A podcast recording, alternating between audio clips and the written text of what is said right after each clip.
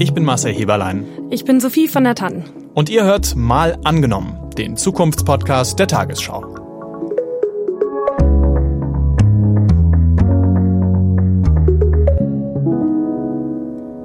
Schön, dass ihr dabei seid. Marcel und ich sind Korrespondenten im ARD Hauptstadtstudio in Berlin. Und in diesem Podcast nehmen wir uns jede Woche eine politische Idee vor und schauen, was wäre, wenn sie Wirklichkeit würde. Heute mal angenommen, Deutschland exportiert keine Waffen mehr. Also keine großen Kriegswaffen wie Panzer oder Raketen und auch keine sonstigen Rüstungsgüter. Was wäre dann? Mehr Frieden, weniger Krieg, mehr Arbeitslose in Deutschland und was wäre dann mit den ganzen Hightech-Innovationen aus der Rüstungsindustrie? Mal angenommen, Deutschland würde wirklich keine Rüstungsgüter mehr an andere Länder liefern, dann könnte sich die Tagesschau in der Zukunft vielleicht so anhören. Der Industriekonzern ThyssenKrupp zieht sich aus dem Rüstungsgeschäft zurück. Er will ab dem kommenden Jahr keine Kriegsschiffe und U-Boote mehr produzieren. Auch Daimler will sich aus dem Rüstungsgeschäft zurückziehen. Die Produktion rein für die Bundeswehr sei ein zu großes Verlustgeschäft, hieß es aus Konzernkreisen. Unterdessen droht die NATO Deutschland mit einem Ausschluss. Seitdem die Bundesrepublik keine Waffen mehr exportiert, können auch NATO-Partner keine deutschen Panzer oder Kriegsschiffe mehr kaufen. Mal angenommen, Deutschland exportiert gar keine Rüstungsgüter mehr. Das ist unser Szenario heute und klar, das ist ein Extremszenario, denn von den Parteien im Bundestag zum Beispiel will das ja kaum jemand, außer die Linkspartei. Ein vielleicht realistischeres Szenario wäre, dass Deutschland nur noch an Bündnispartner liefert, an Länder in der EU oder der NATO und nicht an sogenannte Drittländer. Aber wir wollen uns heute trotzdem mit diesem Extremszenario beschäftigen. Deutschland macht gar keine Rüstungsexporte mehr, weil Umfragen auch zeigen, es gibt da eine klare Mehrheit dafür in der Bevölkerung, ungefähr 60 Prozent. Ist es denn überhaupt wichtig, was Deutschland in dieser Frage macht? Das könnte man sich ja jetzt fragen. Sophie, du hast dir die Zahlen dazu mal genauer angeschaut. Ja, unwichtig ist Deutschland definitiv nicht. Laut einer Studie von SIPRI, das ist ein Friedensforschungsinstitut in Stockholm, sind wir weltweit auf Platz vier bei den Rüstungsexporten, je nachdem, wie man China rechnet. Die Führung in Peking legt die Exporte nicht so offen wie andere Länder. Okay, aber auf jeden Fall ist Deutschland da weltweit vorne mit dabei bei Waffenexporten. Ja, wobei die USA, die auf Platz eins sind, natürlich viel mehr exportieren als wir. Die machen gut ein Drittel aller Rüstungsexporte weltweit aus. Deutschland gerade mal so sechs Prozent. Mhm. Aber in manchen Bereichen sind deutsche Waffen sehr gefragt, zum Beispiel Panzer und über die Hälfte der deutschen Rüstungsexporte in den letzten Jahren wurden für sogenannte Drittländer genehmigt. Okay, also Drittländer nochmal zum Rekapitulieren. Das sind alle Länder, die nicht in der EU sind und auch nicht in der NATO oder der NATO gleichgestellt, sondern solche Länder wie Ägypten, Algerien. In der Vergangenheit haben wir auch nach Saudi-Arabien exportiert, solche Länder. Ja, und Exporte in solche Regionen erhöhen natürlich die Gefahr, dass deutsche Kriegswaffen auch in Konfliktregionen landen, zum Beispiel im Jemen, wo es aktuell Krieg gibt. Du hast ja mit jemandem gesprochen, die aktuell im Jemen ist und hast mit ihr auch über unser Szenario gesprochen. Was hält sie denn davon? Bonjan Gamal heißt sie und als ich ihr von unserem Podcast erzählt habe, da war sie total begeistert, weil das eigentlich ihre große Hoffnung ist, dass Länder wie Deutschland aufhören, Kriegswaffen zu exportieren. Und sie erlebt täglich, was solche Waffen im Jemen anrichten. Usually when I get to the scene, I imagine the details. I imagine the house before it was hit. I imagine where the people were sitting. Bonjan Gamal arbeitet bei einer Organisation, die dorthin geht, wo es Angriffe gab und dann nach Waffenteilen sucht. Und sie erzählt, wenn sie zu diesen Orten kommt, dann stellt sie sich erstmal alle Details vor, das Haus, das getroffen wurde, die Menschen, die da drin saßen. Und einmal war eine Kollegin von ihr unterwegs in einem ziemlich abgelegenen Tal, wo ein Bauernhaus getroffen wurde und die ganze Familie wurde da getötet. Das war im Oktober 2016. Und Bonjans Kollegin hat dann nach Überbleibseln von Waffen gesucht und auch was gefunden. It was a bomb and uh, we sent it to uh, experts on weapons. Bonjans Kollegin hat Reste von einer Bombe gefunden und Experten haben danach festgestellt, die Bombe wurde von einer Firma in Italien hergestellt und jetzt kommt's, die ist eine Tochterfirma von Rheinmetall aus Deutschland. The factory is a subsidiary of Rheinmetall, the German company. Jetzt fragt man sich natürlich sofort, wie kann das überhaupt sein? Deutschland hat ja sehr hohe Auflagen für Rüstungsexporte und trotzdem sind dort Teile von deutschen Waffen im Jemen aufgetaucht. Ja, eigentlich dürfte das nicht passieren. Die Regierung muss solche Exporte von Kriegswaffen ganz genau prüfen. Und in Kriegsgebieten sollen die eigentlich sowieso nicht landen. Das Problem in diesem Fall, den Bonjan gerade geschildert hat, ist, dass Deutschland nur das kontrolliert, was von hier aus rausgeht und nicht das, was deutsche Tochterfirmen in Italien herstellen. Okay, aber in unserem Szenario, wenn wir das jetzt nochmal annehmen, da wäre das ja alles sowieso nicht mehr möglich, denn alle Arten von Waffenexporten, mit denen Deutschland irgendwie zu tun hat, wären dann einfach gestoppt, wären dann einfach nicht mehr möglich. Aber nochmal zurück zu deiner Gesprächspartnerin. Was glaubt sie denn, würde so ein Verbot von deutschen Rüstungsexporten wirklich was ändern in der Welt und auch im Jemen? To make a difference in the war, yes it will, because it will make a stand. It is always a start and there is always a president also Bonjan glaubt, wenn Deutschland Rüstungsexporte stoppt, das hätte große Auswirkungen, auch auf den Krieg im Jemen. Und es wäre wirklich weltweit ein Signal. Deutschland könnte ein Vorbild für andere sein.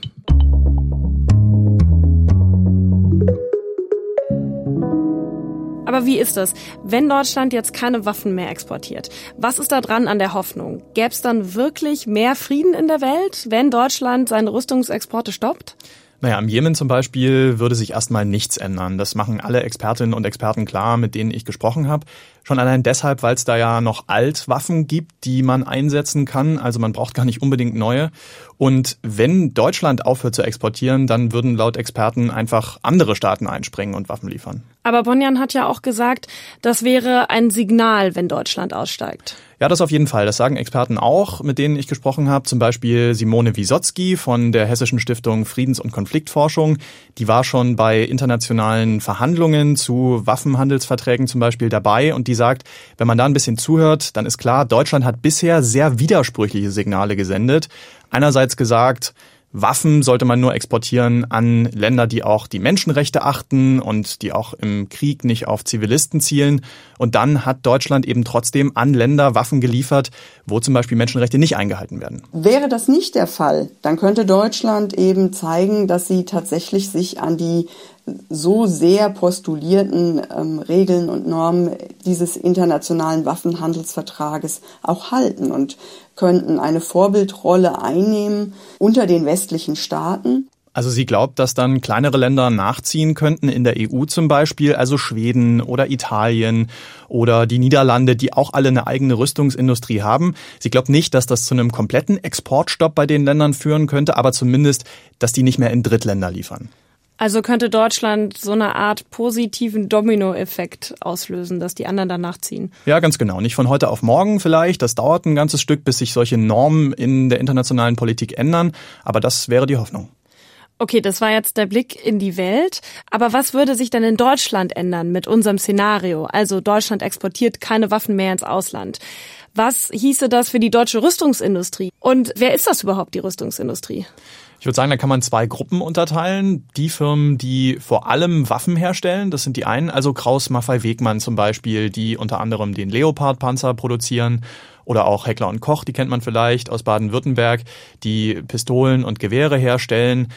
Für solche kleinen Waffen gibt's jetzt übrigens sehr harte Auflagen der Bundesregierung. Seit letztem Jahr sollen solche kleinen Waffen nicht mehr in Drittstaaten exportiert werden, wo man schon mal sehen kann, okay, da verändert sich gerade was. So ein Exportstopp für Drittstaaten, den kann es geben. Aber zurück zu unserem Thema. Also das ist die eine Gruppe von Firmen, die wirklich vor allem Waffenschmieden sind. Und die zweite Gruppe sind dann die Unternehmen, die ja, Krieg nur als einen Teilbereich in ihrem Portfolio haben. Also Airbus zum Beispiel, die machen ja viele zivile Flugzeuge und Raumfahrt, aber eben auch den Eurofighter. Mhm. Rheinmetall ist auch noch ein anderes Beispiel. Die stellen einerseits zum Beispiel Waffen und Munition her und aber auch Teile für die Autoindustrie. Und dann gibt's noch Unternehmen, die hat man erstmal gar nicht so richtig auf dem Schirm, dass sie was mit dem Rüstungsbusiness zu tun haben, haben sie aber. Daimler zum Beispiel. Der Autobauer. Ja, Daimler baut nicht nur schnelle Autos, sondern auch militärische Fahrzeuge.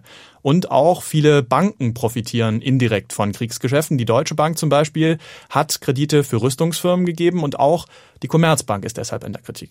Du hast mit dem Verband der deutschen Rüstungshersteller gesprochen. Mhm. Was haben die denn zu unserem Szenario gesagt? Mal angenommen, Deutschland exportiert gar keine Rüstungsgüter mehr.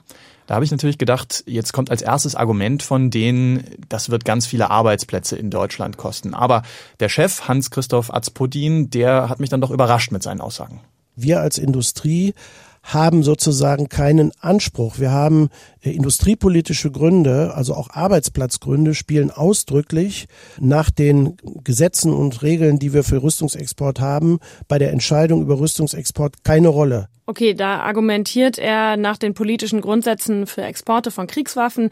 Es soll um Sicherheitspolitik und Außenpolitik gehen, nicht um Arbeitsplätze, wenn Rüstungsexporte genehmigt werden. Aber trotzdem, da hängt ja eine ganze Industrie dran. Das weiß er natürlich auch, ne? das weiß er am besten.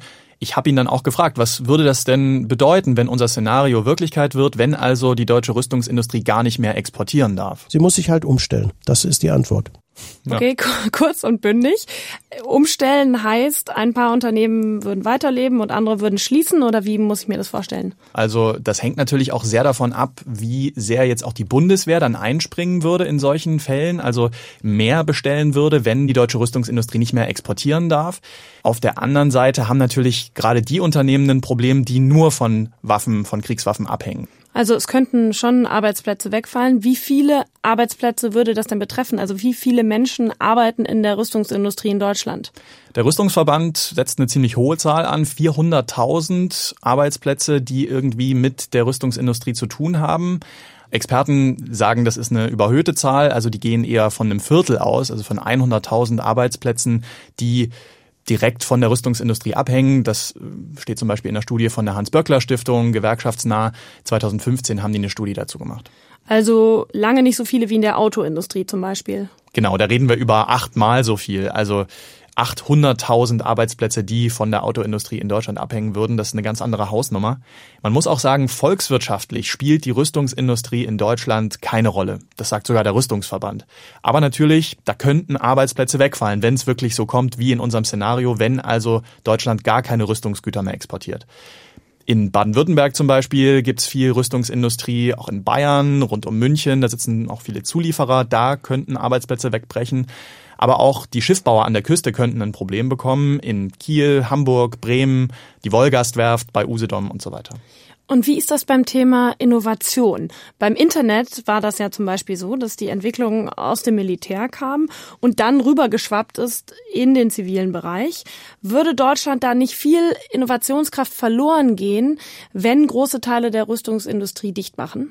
Habe ich auch erst gedacht, aber die Expertinnen und Experten, mit denen ich geredet habe, haben gesagt, das ist größtenteils ein Mythos. Also es gibt in Deutschland zwar militärische Forschung, weniger an den Unis, aber eher an Fraunhofer-Instituten, aber an Innovationen für unser persönliches Leben, für unseren Alltag kommt da relativ wenig raus, sagt zum Beispiel Marcel Dicko von der Stiftung Wissenschaft und Politik. Früher hatte die sozusagen die Technologieentwicklung im Rüstungsbereich so eine Art Avantgarde-Funktion. Das ist aber mit den neuen Technologien, also im Cyberbereich, äh, wenn es um Automation geht und so weiter, längst nicht mehr der Fall. Gerade wenn wir in den Bereich der künstlichen Intelligenz schauen, findet die Entwicklung hauptsächlich im zivilen Bereich statt und die Anwendungen springen dann jetzt in die andere Richtung über, nämlich auf das Militärische. Die Automation von Waffen zum Beispiel, also dass Waffen selbstständig Ziele finden, das ist eigentlich eine Technologie, die kommt aus der Autoindustrie, also vom autonomen Fahren. Da sieht man, die meisten Innovationen, die springen vom zivilen Bereich in den Rüstungsbereich mittlerweile über und nicht andersrum.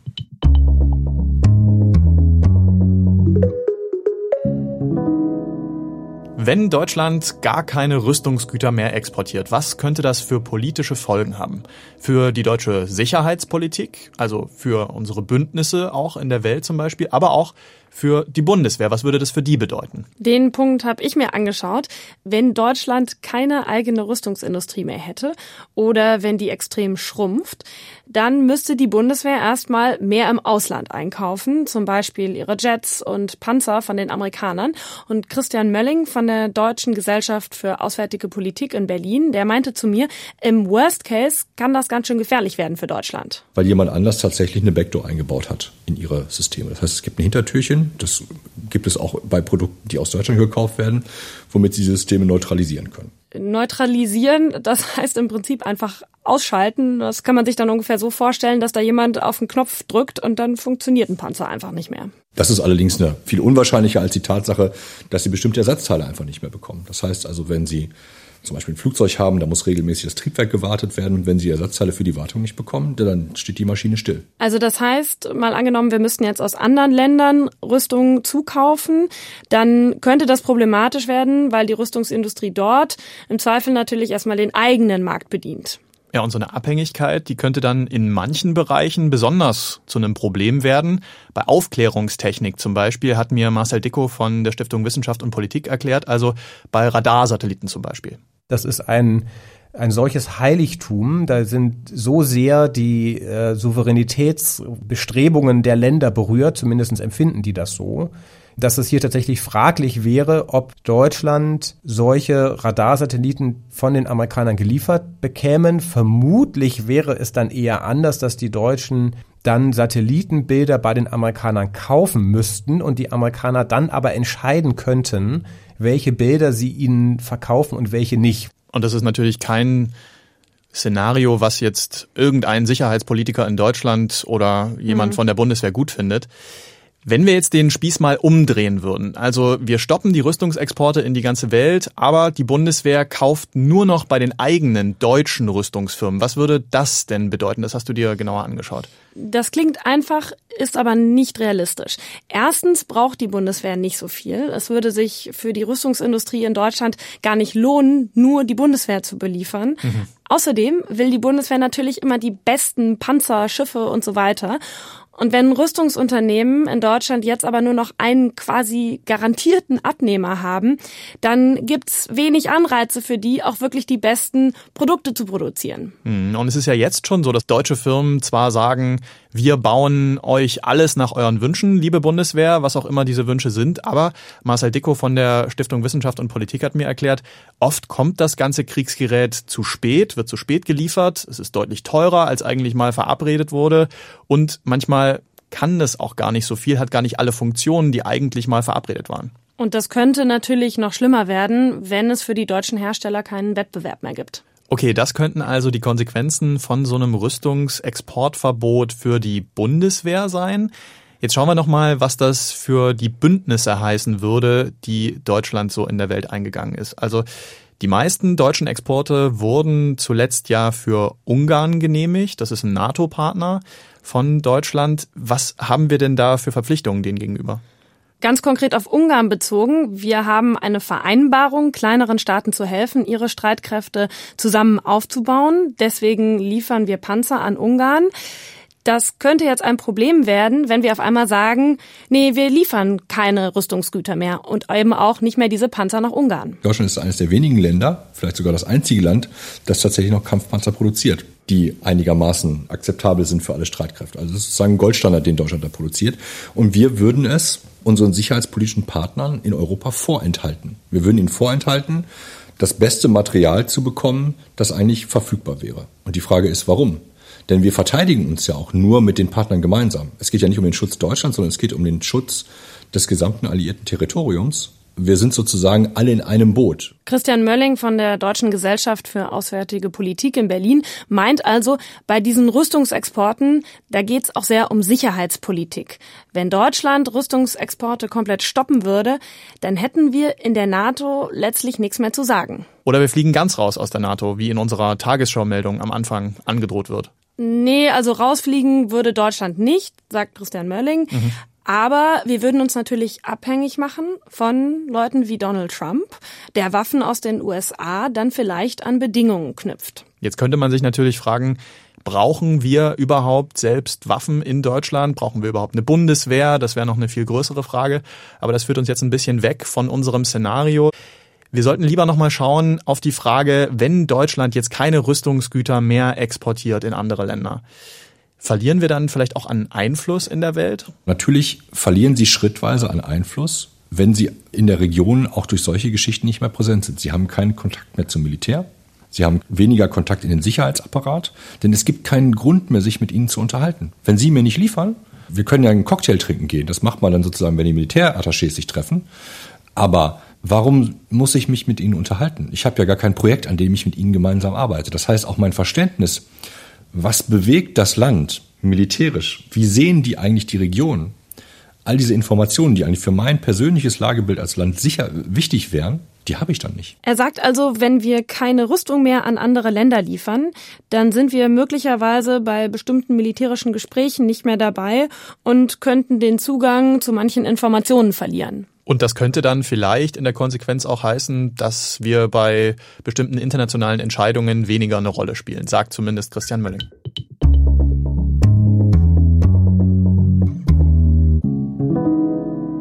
Jetzt haben wir ziemlich viel gehört. Lass uns das doch noch mal sortieren. Mal angenommen, Deutschland exportiert wirklich keine Waffen mehr ins Ausland.